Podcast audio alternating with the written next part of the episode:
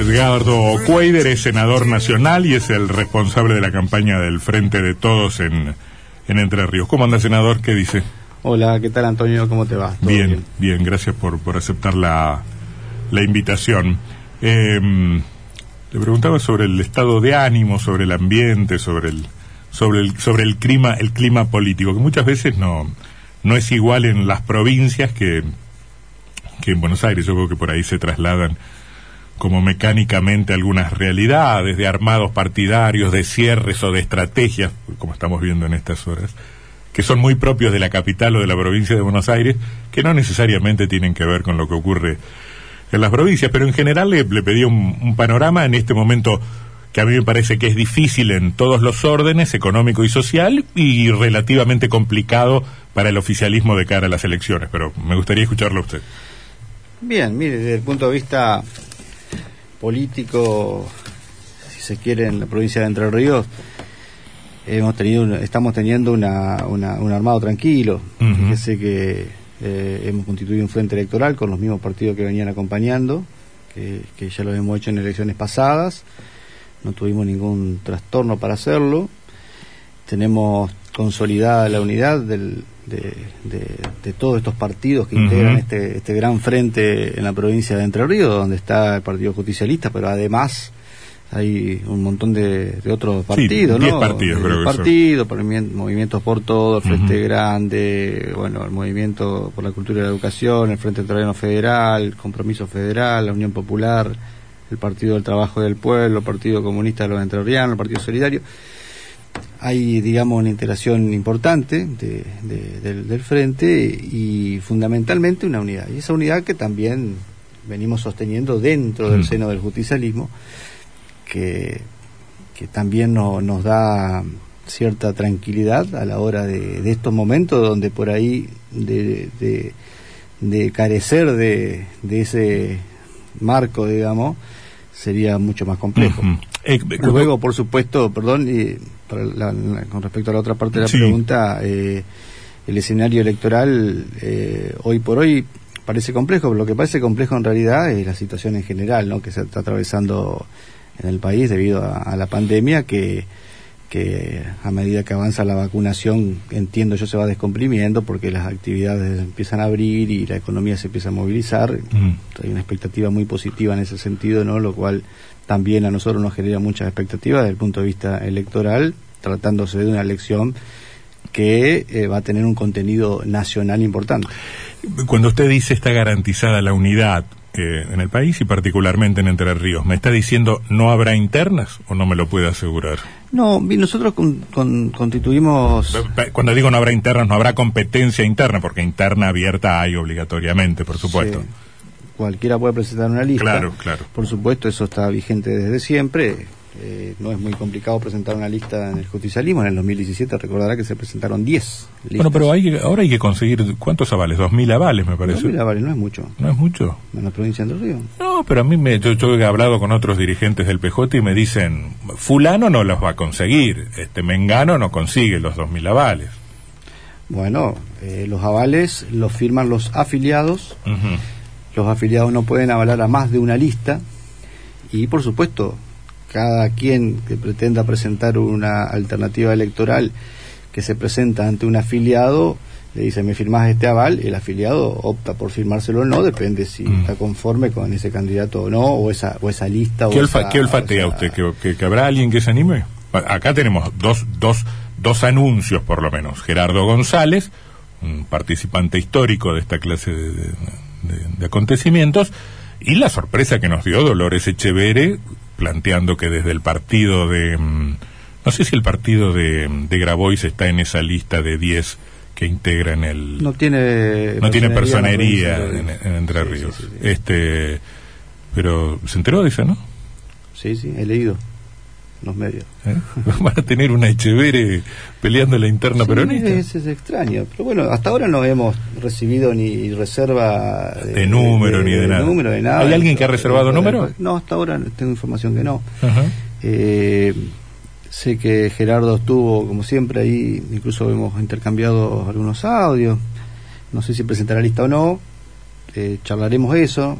básicamente la unidad del peronismo que se ha construido en los últimos años eh, muy amplia, ¿no? Mm. O sea, lo, lo que lo que las alternativas que pueden presentarse por fuera de esa unidad o que no están en, acu- en acuerdo con alguna cuestión o tienen interés en presentar una alternativa, una lista distinta, eh, obviamente lo, Mm. lo, puede, lo pueden hacer. Yo no estoy viendo un armado de esas características. No está viendo. No estoy viendo, Mm. salvo lo que usted me dice de, de, de Chevere, eh, que lo, eh, lo escuché, lo leí en los medios, la verdad, porque tampoco hemos tenido ningún contacto con nadie ni para, para nada de esto. Eh, lo demás no, no he recibido muchas no- noticias al respecto. Y lo, lo de Chevere o no Chevere, la verdad, el frente es, es, es grande y es el frente No, de no, yo, todos. yo le voy a explicar. Tiene que decir el movimiento es amplio. Usted se refiere al Movimiento Nacional El Justicialista. Movimiento Nacional Pero este es el frente de todos, que integra muchos partidos aparte del justicialismo, y eh, cualquier alternativa interna eh, será bienvenida, Mm. no hay problema. Cumplen los requisitos, se presentan y eh, las urnas cantan. ¿Ya está la lista? No, la lista no está. Pero Estamos trabajando en diferentes opciones y alternativas que tienen... capaz que ya está y usted no me la puede decir, que es otra... No, no, la verdad que no, no está. No, no está. A lo mejor si, si estuviese, eh, no sé si sería el momento para todavía Claro, para decirlo, tal vez pero habrá un anuncio del gobernador. no, sé. porque incluso estamos todavía dialogando con, con otros miembros del frente, eh, del frente de todos, estos días viendo, o sea, en estos momentos de cierre es muy difícil armar una lista con, con anticipación Mm. y es más complejo aún cuando aunque no lo parezca, cuando Mm. son pocos candidatos, Sí, por de- supuesto, de por cinco, supuesto. cinco candidaturas y tres suplentes, Por supuesto. es más difícil armar una lista que cuando son 32, 30. Sí, pu- puede pasar que haya muchos que digan quiero alguna participación ahí, pero también me imagino que hay muchos que ni se meten porque dicen que en esta no mojo ni a, ni a cañonazo. Capaz Sí, que es más fácil. Igual la expectativa siempre de, de- de quienes militan en política es poder integrar una lista, quienes Mm. representan una fuerza política también eh, tienen interés en hacerlo porque eso también fortalece su Mm. su su, eh, su propio eh, fuerza su propia fuerza política. Eh, obviamente es complejo cuando hablamos de cinco Por candidaturas. supuesto. Em, hay dos nombres que suenan como seguros, que son Gallar y Ledesma. ¿Hay alguno de esos confirmado o todavía no? No hay nada confirmado. No hay nada confirmado. No, no hay ningún nombre seguro. Hay nombres que han circulado. eh, bueno, eh, no sé si ustedes han hablado con algún dirigente que lo ha confirmado. Yo, la circulación de esos nombres fueron todo a nivel Yo, inmediato. lo- yo- yo lo- yo no los había mencionado y los vi en la prensa y, y cuando fui a preguntar a algunos dirigentes me dijeron sí y pregunté también a un importante dirigente este y la esposa del gobernador y me dijeron es difícil pero no habría que descartarlo Mire, yo creo que no hay que descartar absolutamente nada. Cualquier eh, cualquiera de estos nombres y muchos otros que, que no han circulado y no han trascendido también pueden entrar eh, la, la lista tranquilamente. Eh, lo vamos a ir viendo en esto en estos días. La verdad que no tengo para darles alguna primicia en este momento, lo cual como es, a los fines periodísticos No, no, no, lamento no poder contribuir desde No, no, está todo bien. Sabemos que cualquier nombre que nos diga ahora en 48 horas quizás no existe. Puede cambiar. Entonces, también hablando de Perdón, nombres. perdóname sí. Sebastián pero tal vez eh, em, tal vez no tenga los nombres pero tienen claro el perfil ¿Sabe por qué Sí. se lo sabe por qué se lo pregunto? Porque hay quienes dicen y en una de esas nos conviene que en esa lista no haya nadie que tenga muchas aspiraciones para 2023. En una de esas nos conviene eso. Porque porque porque eso tranquiliza, no genera recelos. Si está uno, el otro puede interpretar Claro. que es el elegido Claro. o la elegida. Son todas lecturas totalmente posibles y correctas si se las hace en el sentido de que periodísticamente lo van Mm. a hacer. Yo el otro día hablaba con un, con un colega de ustedes de un medio, eh, eh, como es específicamente político, y, y yo mismo le decía, vos no vas a leer esto si se, en, esta, en este caso, y me decía, sí, lo voy a leer y lo voy a publicar. Claro. Bueno, está bien, Sí, seguramente. sí. Eh, A Mire, veces hay un exceso de, de interpretación. A veces las interpretaciones este, nos No, parecen muy eh, inteligentes y son desacertadas. sí, porque aparte es complejo el análisis, el análisis porque en términos electorales eh, hay una, un componente nacional muy grande en este tipo de elecciones. Entonces, una de las especulaciones que a veces decían, ah, bueno, pues si ponía a fulano que es candidato, el otro contrincante puede incluso no contribuir claro, 100% En, la campaña. Y, eso es un análisis, un análisis que se hace, pero después, cuando te terminan de enroscar en ese análisis, te decían, no, no, para, para, para. Esta elección tiene un alto componente nacional, tampoco es así, y la incidencia que puede tener ese tipo de, de actitudes, que es posible, que se puede dar, no te voy a decir que no, eh, es menor, eh, la verdad. Y en ese, en ese caso volvés a, a considerar, digamos, opciones de esa, de esa naturaleza. ¿Y el gobierno nacional también pide nombres específicos o no? No, hasta ahora el gobierno nacional no ha pedido ningún nombre, la verdad, no, ha marcado en ese sentido ninguna ninguna cuestión que nos condicione ni, o que nos ponga ni, ni bajada de línea en ese caso. Mm. Creo que porque hay un un grado de confianza en, lo en los armados que se hacen y además porque tenemos un, ejercicio ya de, sentarnos a armar eh, listas en, en, total armonía y acuerdo que a esta altura ya no creo que haya ninguna... es, es, cierto, esto desde hace por lo menos cuatro años que vienen teniendo un espacio. Se ha dicho, y esto es especulación periodística, pero también lo han dicho algunos protagonistas, que la lista la terminan armando Alberto Cristina y Bordet. Este, más allá de los de los este, de los operadores concretos. E, e, esa, esa instancia usted dice que no ha existido formalmente, por lo menos ahora. No, hasta hoy no, pero en, lo que fue la práctica de todos los armados anteriores. Sí existió. Eh, fueron siempre, fueron así, o sea, siempre nosotros hemos compartido y hemos intercambiado y, e interactuado en ese sentido y se han conformado listas que han eh, conformado tanto a Alberto, Cristina, eh, y al, y al gobernador. Eh, hace, el 100% hasta ahora siempre fue a instancias de la propuesta que se ha hecho desde, desde el gobernador. Y a partir de ahí se... Claro, pero el, gobernador o sus negociadores saben qué nombre cae bien en el, en, el interlocutor. Sí, cuando uno arma una lista, eh, y sobre todo teniendo en cuenta que estamos eh, en, esta, en este frente de todos, que que confluyen varias fuerzas políticas y dentro del justicialismo varias vertientes también. Eh, cuando uno arma una lista trata de contener a todos en esa lista, ¿no? Por eso te decía hoy al principio que en una lista de cinco es complicado contener a todos, pues ya, de por sí el frente que armamos tiene 10 partidos, o sea, ya de por sí no puedes armarle una lista que contenga a todos si querés. Si contener a todos significa darle un lugar en la lista. Que la lista sea lo que sintetiza esa contención, ¿no?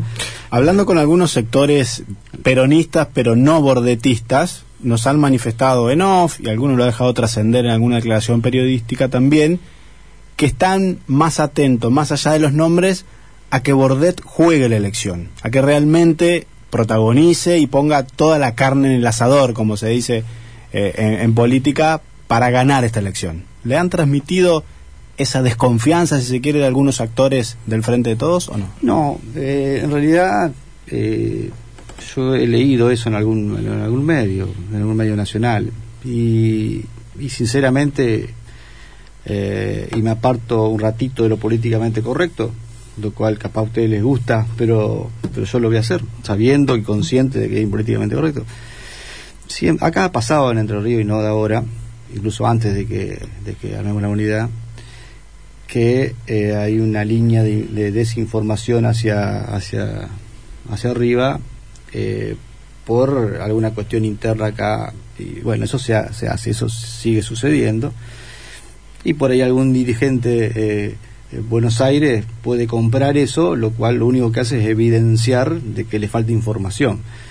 Primero porque el, el, el, bordetismo, Gustavo Bordet y todos quienes acompañamos eh, eh, a, a, Bordet y que participamos en el armado electoral, en mi caso lo hemos hecho siempre, y es más, en las elecciones pasadas, que fueron la, que fui electo senador, fui candidato, eh, nosotros jugamos a ganar, siempre se jugó a ganar y nunca hubo una falta de compromiso en eso. no, debería haber una, una desconfianza. De hecho, yo he hablado varias veces con, con Alberto Fernández y él me ha manifestado que esto no existe ningún tipo. Pues yo le he dicho, che, loco, ¿pasa algo con esto? No, no existe ningún tipo, que hay una confianza plena. De hecho, eh, senador, ¿no, ¿no habrá quedado un resquemor en el kirchnerismo nacional o en el peronismo nacional con Entre Ríos por haber perdido a aquel senador hace cuatro A años? lo mejor porque es lo mismo de esto, ¿no? A lo mejor porque alguien dice, no, mira acá... Hay un teléfono descompuesto, Se dice perdió porque acá se especuló y todo lo demás, lo cual es totalmente falso. Eh, lo que hubo fue lo que le pasó al, al propio Alberto, que a mí me lo reconoció personalmente. Sí hubo un exceso de confianza entre el espacio y las generales, eh, pero me dice a él le pasó exactamente lo mismo. Entonces, ahora, de ahí a que haya una actitud especulativa con respecto a eso, no. ¿De ¿Dónde se ha cierto- visto, lo dónde se ha visto que uno juega a perder? O sea, no, no- no- no me entra en la cabeza. Lo cierto que es más difícil. como alguien de, de- de la dirigencia nacional, sobre todo quienes están en los lugares más encumbrados y que teoría son los que los cráneos que digitan la, la política, no entiendan esa lógica eh, o entiendan otra cosa, compren otra cosa que algún dirigente de por acá con total mala intención y además con totalmente desconocimiento de, de- de- de lo que son los procesos electorales en Entre Ríos, porque a lo mejor han sido candidatos sido, que han gobernado porque le armaron las campañas, pero nunca tuvieron, la, tuvieron en los laboratorios de campaña, en el análisis político, van y inf- informan. Me extraña que algunos compren esa información. Lo único eh, que puede que puede suceder, de- pero no resiste lógica ese tema. ¿no? Mira, yo te- te- le voy a dar un caso que es muy clarito para, para mí. 2017. Elecciones 2017. Legislativa. Son las comparables con esta. En 2017 son estas. Sí. Se elegían diputados. se elegían- Medio término. No había ni presidente ni senado. Era la misma lista. Diputado y diputado. Son estas elecciones. Además se renuevan eso. Eh, las pasos. El peronismo las perdió por cinco puntos. Dentro del peronismo había habido en ese entonces, que habían denunciado algunos, incluso intendentes, que había algunos que habían especulado, que habían jugado media malo. Bueno, las generales las perdimos por 16 puntos. El gobernador Bordet en esas elecciones, primero hicimos una campaña bárbara. Yo fui jefe de campaña también en esa. Fue una campaña, una campaña linda, bárbara. Los candidatos anduvieron, hicimos todo lo que había que hacer, eh, propuestas mediáticas, video, Bordet pidiendo el voto, no sé si recordarán, Bordet saliendo en la televisión pidiendo el voto para la lista. Y Bordet medía, antes de la elección, 60% de imagen. El gobernador con 60% de imagen. Hasta entonces era una de las imágenes más altas que tenía el gobernador. Cuando pierde la elección Bordet, por 16 puntos, cualquiera diría, bueno, el impacto de la derrota seguramente le va a bajar la imagen. Bueno, a los 14 días hicimos una medición, Bordet medía 64 puntos. Hasta ese entonces, a esa fecha, fue la imagen más alta que el gobernador Bordet había cosechado desde que había asumido. Es lo que me dice que, se- que, que lo se que- despegan, se despegan los humores y las situaciones y el voto. Bordet con 60% de imagen positiva, saliendo a hacer campaña él, que salimos Mm. a hacer caravana, caminata, porque por ahí los compañeros decían, no, pero que viste, uno te sugería que hagamos esto, que hagamos lo otro. Todo se hizo. Y Bordet poniendo la cara, no trasladó de ese 60% nada al resultado electoral. De hecho, perdimos por 16 puntos. Pero además, a los 14 días medía 64. Mm. O sea, tampoco el resultado electoral le afectó la imagen del gobernador. ¿Qué quiero decir con esto? Que la elección tiene un componente nacional muy alto. La gente está mirando qué pasa en el país, Mm. qué pasa en el contexto nacional. Entonces la incidencia provincial es menor. Eh, entonces Eh. toda esa especulación de que si jugaba más, si jugaba menos, que si poner a fulano, ¿verdad? Mengano eh, es muy relativa y Mm. si desconoces esto, o por lo menos no te sentás a analizar simple estadística, puedes analizar, ¿no? Eh, evidentemente porque eh, hablas sin conocimiento, ¿no?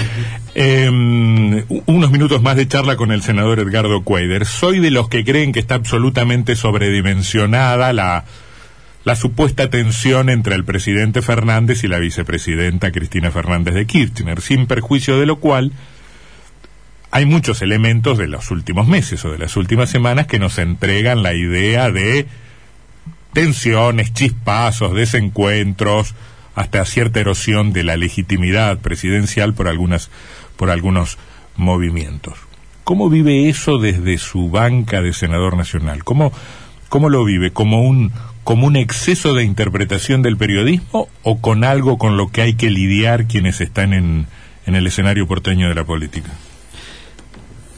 No, mire, a ver, si me dice desde el Senado, yo le, le puedo decir que desde el Senado no hemos encontrado ninguna discusión en leyes que ha mandado el Ejecutivo, ninguna tensión en leyes que ha mandado el Ejecutivo. Hemos trabajado con total armonía desde ahí. O sea, desde el Senado yo no veo absolutamente nada de eso. Nada de eso. Eh, Hay pliegos que se planchan, los pliegos del directorio del Banco Central, el pliego del procurador, los planchan, los sacan, los meten. No me diga que no.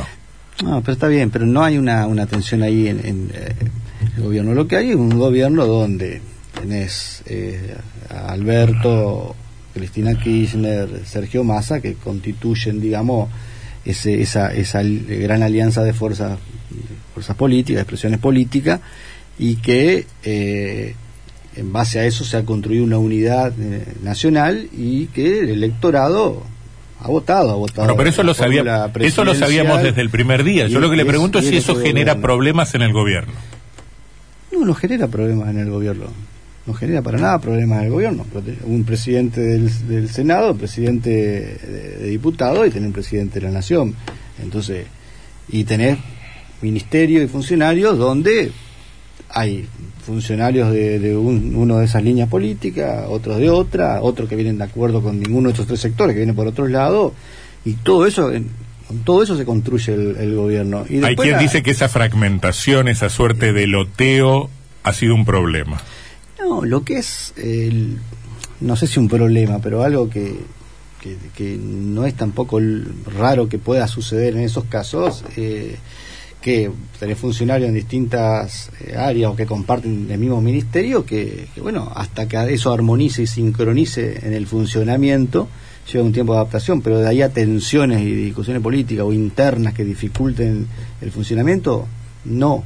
no, no y pero se han visto, senador, algunas, algunas, algunos chispazos que han marcado que hay entre los sectores diferentes visiones sobre el país que queremos o que quiere el Frente de Todos. Y se ha notado con casos de Vicentín, de la, el cese a la exportación de carne, eh, un funcionario. hidrovía, si hidrovía, un funcionario que quieren correr de su lugar y no pueden. Han quedado muy eh, a la vista diferentes puntos de vista sobre cuestiones centrales, digamos, del, del país. Y eso quizás al principio no se notaba cuando el antimacrismo, digamos, o lo que consolidó el frente de todos, es decir, somos distintos al oficialismo de Macri, perdió un poco de fuerza en cuanto a la centralidad de la agenda. Ahora la gente está mirando mucho más qué hace el gobierno de hoy a lo que hizo el anterior.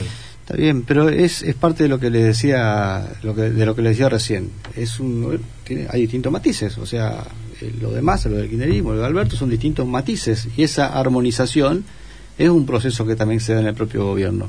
Esos son temas que han tenido relevancia, pero también sucede en otros temas que ni pasa y sucede también en, en cuestiones cotidianas que no trascienden porque a lo mejor no son tan importantes o por lo menos no, no tienen la atención mediática. Pero por supuesto que sucede eh, y va a seguir sucediendo. Pero es bueno para, así, para el gobierno para, y para el país. y está bueno que haya desequilibrio, o sea, eso significa que al menos hay una discusión dentro del gobierno. El problema es si se producen rupturas, pero al no haber rupturas, que hayan discusiones y que hayan ese tipo de, de tensiones, yo lo veo totalmente normales, digamos. El gobierno. Es más, lo veo hasta saludable. Mm. Lo veo saludable. Hay algunas marchas y contramarchas que hacen un poco de ruido, ¿no? Vicentín, Bueno, Hidrovía. Vicentín, podemos discutir cada uno. Yo creo que Vicentín es- se, ap- se apresura el presidente en tomar. eh, Anunciarlo. anunciar, eh, sí, yo creo que fue un error. Yo creo que, no sé si él alguna vez lo admitió, pero me parece que fue un, un paso apresurado, que podía haberse lo hecho de otra manera, incluso comunicado de otra manera. ¿Debería corregir algo del, del estilo de gestión o de la toma de decisiones el gobierno? Estoy preguntando, y más concretamente incluso, sobre el liderazgo de Alberto Fernández. ¿Hay algo en que el, el mundo peronista esté viendo con recelo en, en el estilo de gestión del presidente Fernández? Mire, yo eh, podría decirle que espero varias cosas que puedan irse limando y mejorando eh, en, en ese sentido, pero no puedo dejar de reconocer que a la hora de asumir el presidente se encontró con un gran problema y no quiero entrar en esa, ¿está? De la pesada No, herencia. pesada, pero se encontró con un gran problema, si queremos sintetizarlo, en algo que nadie va a dudar, que había un gran problema.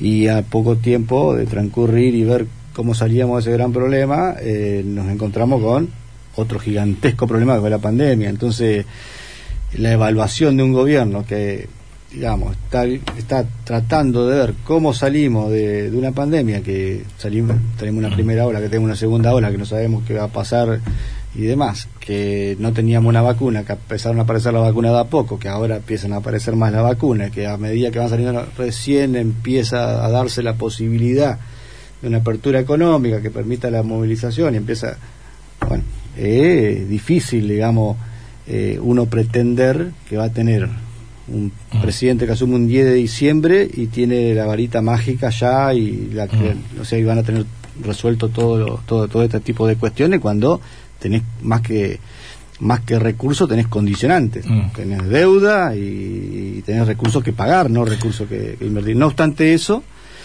se ha hecho en este tiempo mil veces más cosas sin plata y sin endeudamiento que lo que se hizo y lo que se dejó de hacer antes, habiendo endeudado el país por 100 años por 55 mil millones ¿Usted de sabe, ¿Usted sabe cuánta deuda ha tomado el gobierno de Alberto Fernández?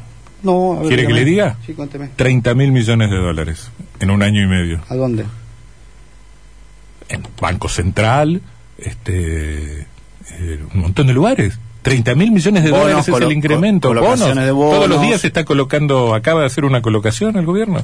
Este... No se toma deuda extranjera, pero es deuda en dólares que... está bien, a ver. Ahora, vos me puedes decir, sí, están deudando, emitió, bueno acá, y se están haciendo cosas. Se están tomando medidas desde que se asumió para contener la situación social, para contener para contener la cuestión sanitaria para atender la pandemia y a su vez para contener la economía en el marco de esa pandemia. Y además se están haciendo innumerables obras, en cambio, con endeudamiento externo mucho mayor, en cuatro años lo que se ha hecho es no hacer absolutamente nada, detener obras, Ojalá que, yo le digo, si multiplicamos el endeudamiento de Alberto en un año y medio por los cuatro años, terminan tomando más deuda que Macri. ¿eh? Bueno, habrá que ver qué pasa a los cuatro años. Le, eh, aconsejo página 8 del diario La Nación hoy. No, página, no, no, lea.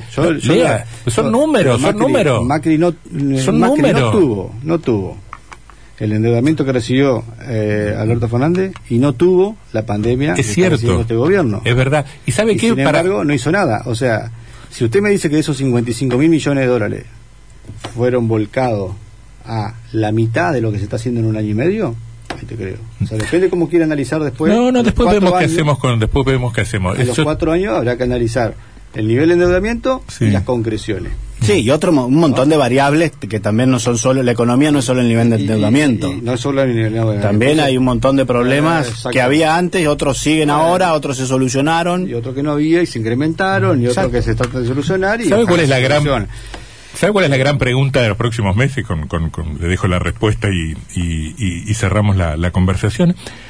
Si la ciudadanía, por ejemplo, al momento de votar, advierte que estamos en una situación absolutamente extraordinaria, que efectivamente lo es la pandemia, y en virtud de esa situación extraordinaria se muestra indulgente con el gobierno, no le exige tanto, o sí, como yo creo que para mal del gobierno puede estar sucediendo, la gente ya ha naturalizado, se acostumbró a la pandemia y cree que está viviendo en periodos de relativa normalidad y en ese caso le va a exigir más al, al gobierno. ¿Cómo, cómo cree que se solucione ese, ese dilema o, esa, o ese pronunciamiento de la ciudadanía?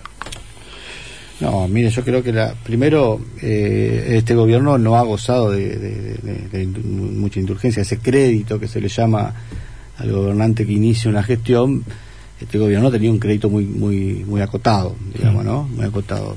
Eh, Apareció la pandemia ahí, en esos 100 días. Aparece la pandemia, pero ya antes de la pandemia, ya antes había como una cuestión ahí de, che, bueno, ¿cuándo me van a resolver el problema? Porque veníamos una situación compleja y la gente ya estaba al borde, entonces ya, quiero la solución. No, no es que hubo, eh, ah, bueno, a ver, Macri tuvo dos años de, crédito, ¿no? Para, para, bueno, acá no llegamos ni a los dos años, ya hay exigencias de hace rato del gobierno.